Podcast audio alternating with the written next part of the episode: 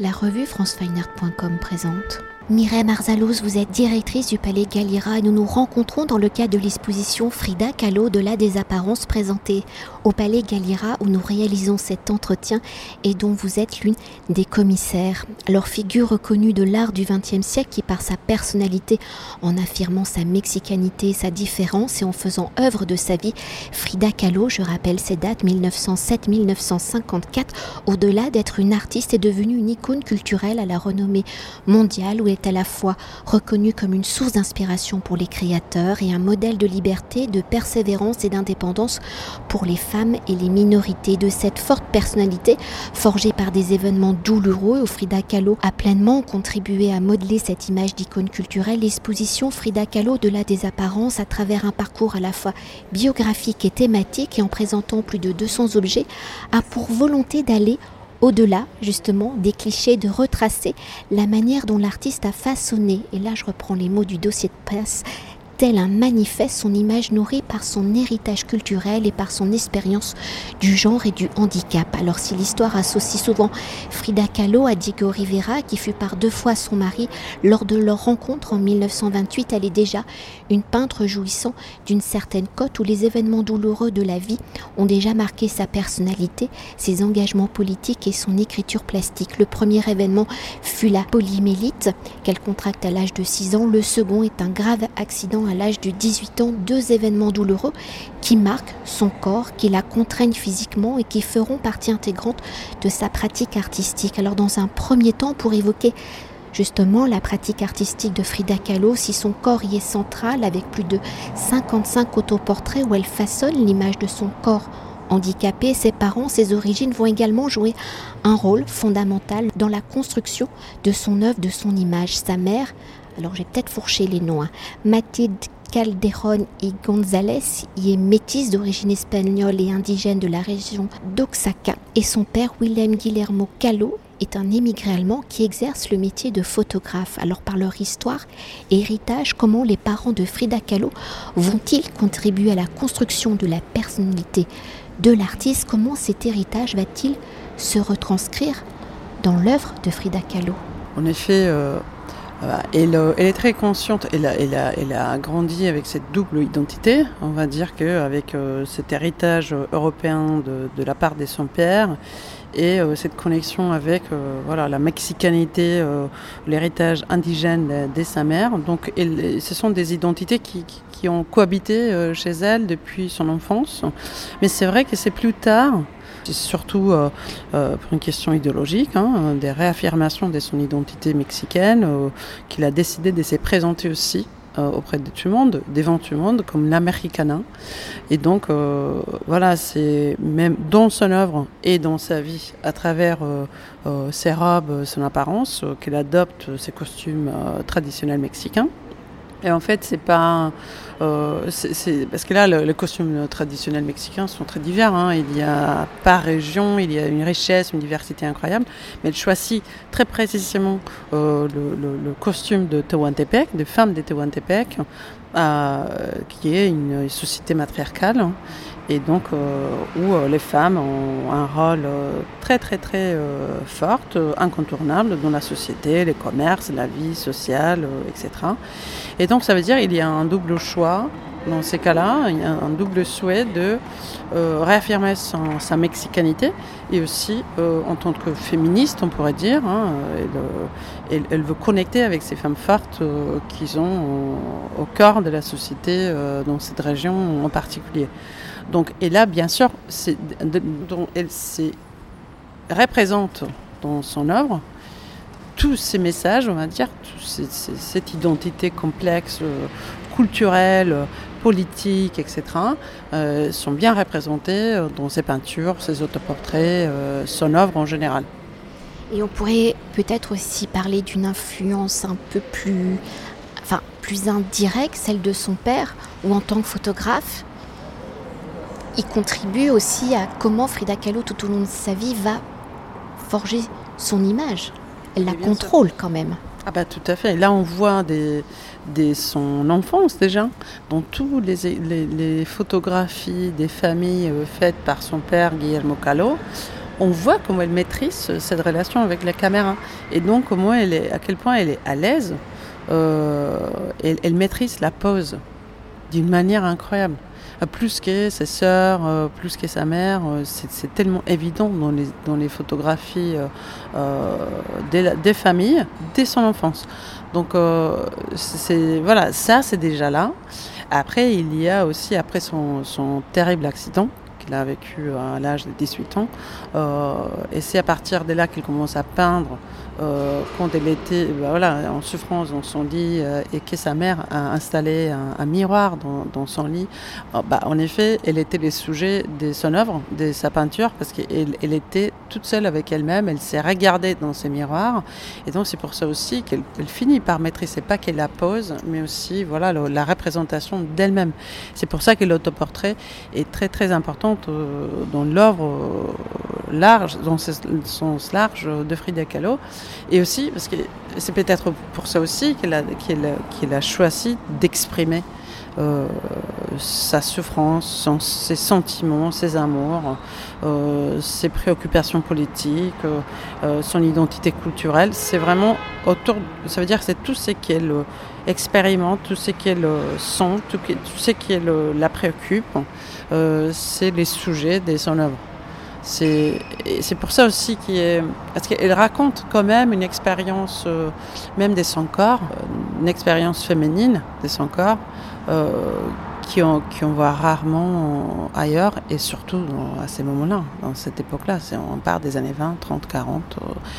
elle, exprimait, elle parlait des choses qui étaient toujours tabous à ces moments-là. Donc c'est assez extraordinaire. Après avoir évoqué justement la construction de la personnalité hein, de Frida Kahlo à travers la transmission de ses parents et de l'importance de sa mexicanité, comme nous sommes ici, hein, au Palais Galira, musée de la mode, peut-on s'attarder sur les tenues vestimentaires de Frida Kahlo, où elle adopte très tôt la tenue traditionnelle mexicaine qu'elle va modeler à son image et qu'elle va portée tout au long de sa vie? Alors comment Frida Kahlo s'approprie-t-elle justement les tenues traditionnelles mexicaines? Comment y mélange-t-elle les éléments de régions et d'époques différentes? Alors vous l'avez déjà évoqué. Hein. et comment sa garde-robe est-elle à l'image de son œuvre? Comment la garde-robe de Frida Kahlo fait-elle œuvre? Pour Frida Kahlo, ces vêtements avaient euh, plusieurs fonctions, comme euh, pour tous nous, hein. ça veut dire que c'est comme ça.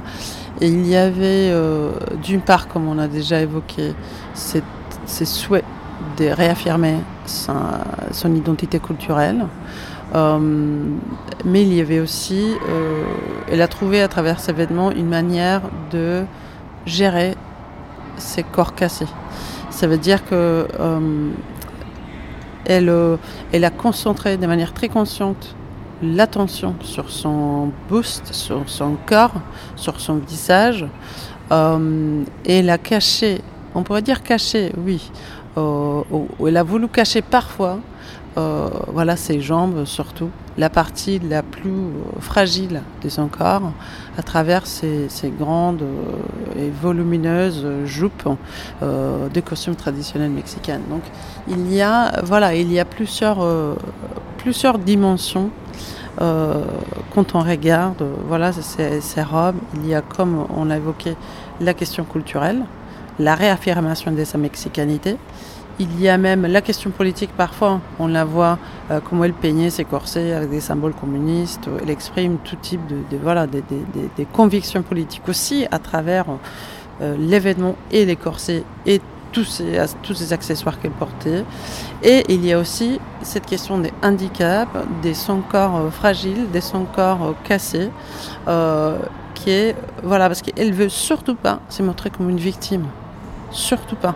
Et donc, ça les permet quand même euh, de se montrer avec cette force euh, qu'elle voulait transmettre, avec euh, voilà cette, cette détermination, cette force, cette, cette, femme artiste qui voulait se montrer comme une voilà, comme, euh, comme quelqu'un qui exprimait beaucoup de choses à travers son apparence. Et voilà, donc euh, là, euh, ces, robes incroyables, colorées, volumineuses, brodées, fantastiques, le permettent de, de voilà, de, de, construire aussi cette, cette, on va dire, cette façade. C'est pas qui est en façade, c'est vraiment sa personnalité forte, mais voilà, ça la protège pour se montrer comme elle veut vraiment se montrer. Et voilà, donc c'est quand, même, quand même extraordinaire tous les messages qu'on retrouve dans, dans ces robes, dans ces effets personnels. D'ailleurs, on pourrait, euh, parce que dans une garde-robe, dans une tenue, il n'y a pas qu'un vêtement, il y a aussi tous ces accessoires, hein, ces, collections de bijoux, la manière dont elles se coiffent aussi, l'importance des rubans, des fleurs, et ça on le voit bien aussi dans les photographies présentées en face à face de toutes ces robes. Tout à fait. Il y a, déjà quand on parle de, costumes mexicains ou des costumes des Tijuana, il y a surtout trois vêtements euh, importants. Ce sont la jupe euh, au le, les huipil, qui est cette espèce de blouse carrée courte euh, de Tehuantepec, et après les rebosso, qui c'est ces châles euh, dans des couleurs différentes, incroyable châle qu'elle porte très très suivant presque toujours.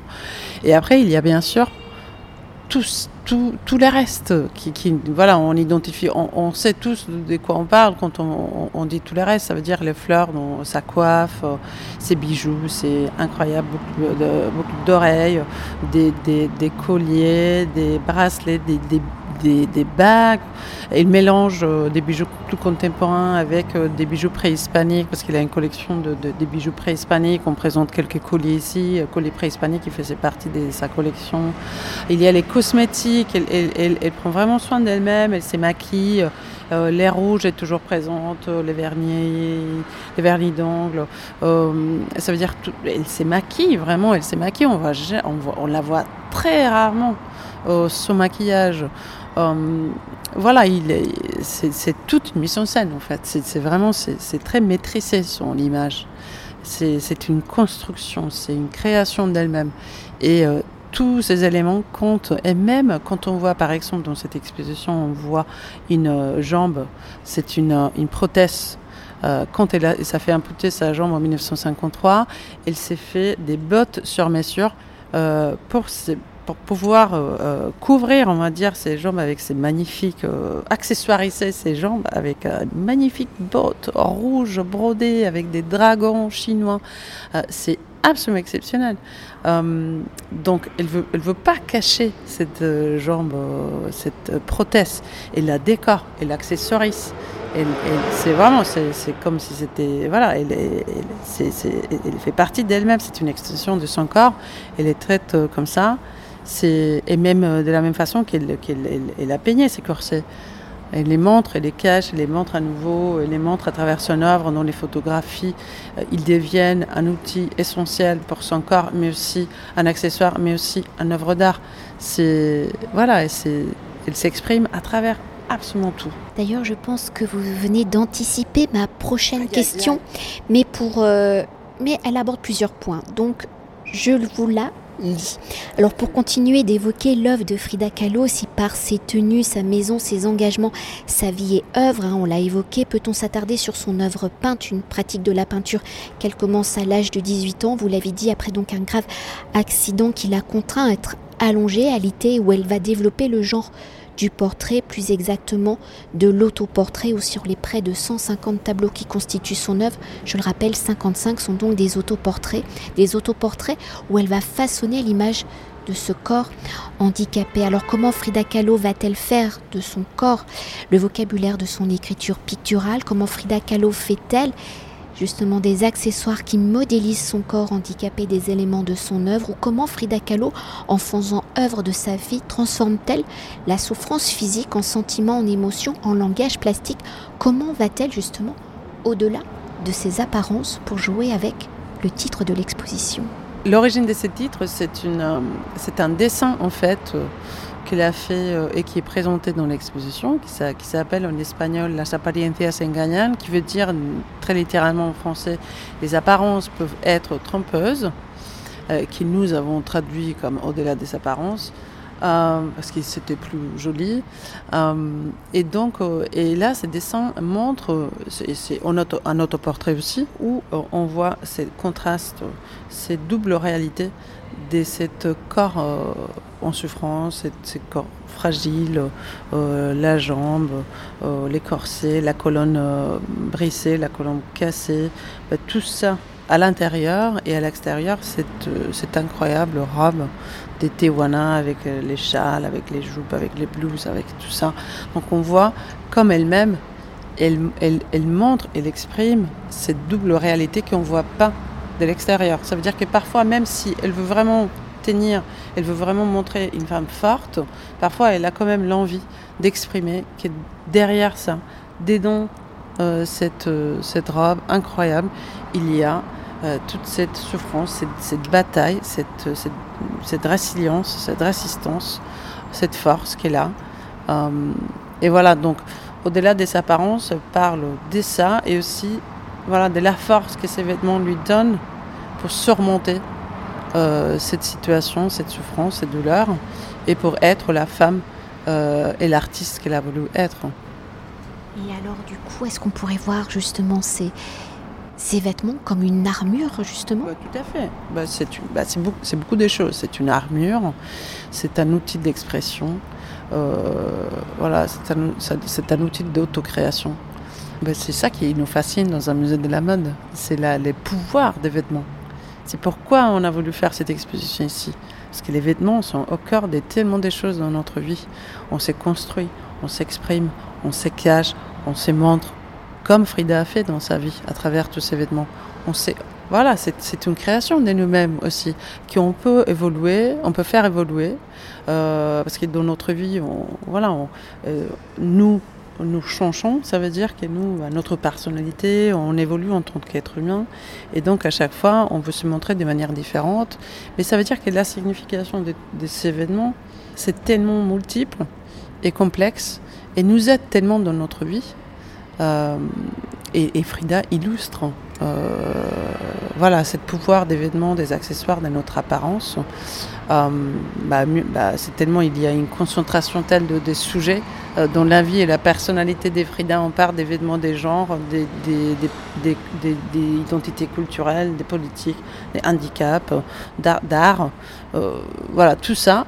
On parle de tout ça à travers, voilà, à travers ces vêtements, ces bijoux, ces accessoires, son apparence.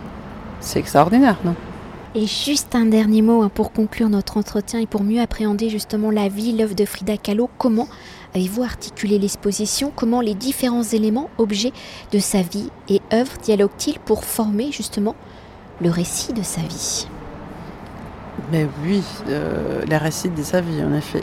Circe nous raconte toujours, Circe Nestrosa, la commissaire de l'exposition, nous dit toujours on, va connaître Frida comme on l'a jamais connu dans cette exposition. Ça veut dire qu'on se confronte à, son, ça veut dire on entre dans son intimité. En vrai, c'est comme si on entrait dans sa chambre, dans sa maison, dans la Casa Azul, quand elle était toujours vivante. On, la rencontre vraiment pour la première fois, parce que presque tout le monde, sauf quelques experts, j'imagine, on a cette voilà cette icône en tête, cette icône qui parfois est devenue même kitsch. Euh, voilà, qui, voilà, c'est une lecture très superficielle de, Frida Kahlo qui, est là avec les fleurs, les sourcils et tout ça.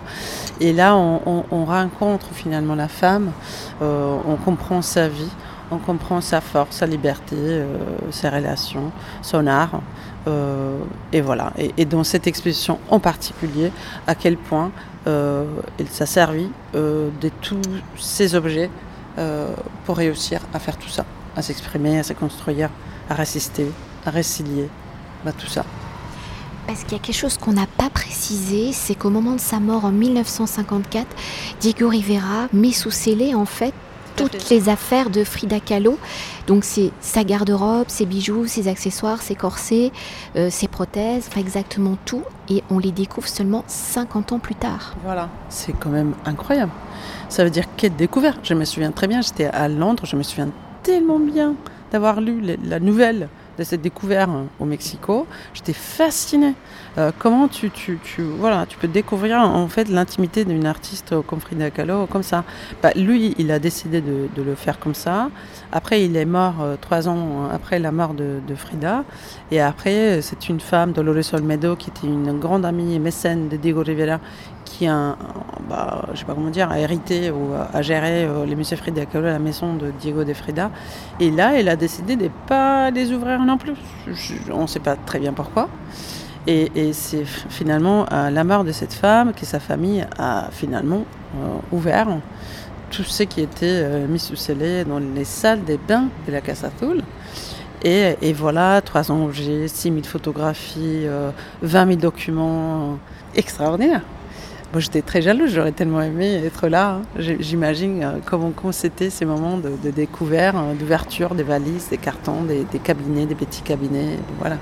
Et là, c'est à ces moments-là, en 2004, que tout a été découvert, cinq ans plus tard, de, après le décès d'Efrida. Et c'est Circe Nestrosa qui, en 2012, elle, elle, avait une connexion quand même euh, personnelle. C'est une belle histoire. Hein. C'est les tantes de Circe Nestrosa faisait partie de ces milieux intellectuels, artistiques au, Mexico aux années 20-30, était des amis de Frida Kahlo.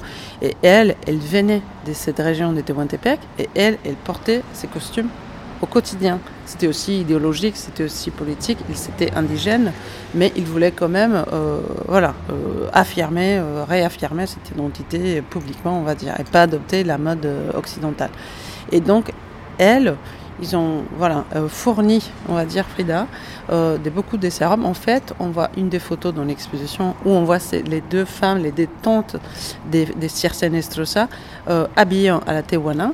Et on voit comment ils ont offert à Frida les robes qu'elle portait elle-même dans cette photo, qui font aujourd'hui partie de cette exposition qu'après Frida Kahlo a portée dans sa vie au quotidien.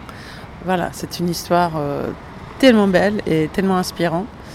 Cette histoire des découvertes aussi, ça ajoute, je sais pas comment dire, un peu de drame qui fait partie aussi de, de, la vie, de la personnalité des, des Frida Kahlo. Les drames est toujours présent, non? Tout est intense, euh, tout est. Je pense que ça fait partie. Elle était comme ça. Elle, elle a, elle a tout vécu de cette manière intense.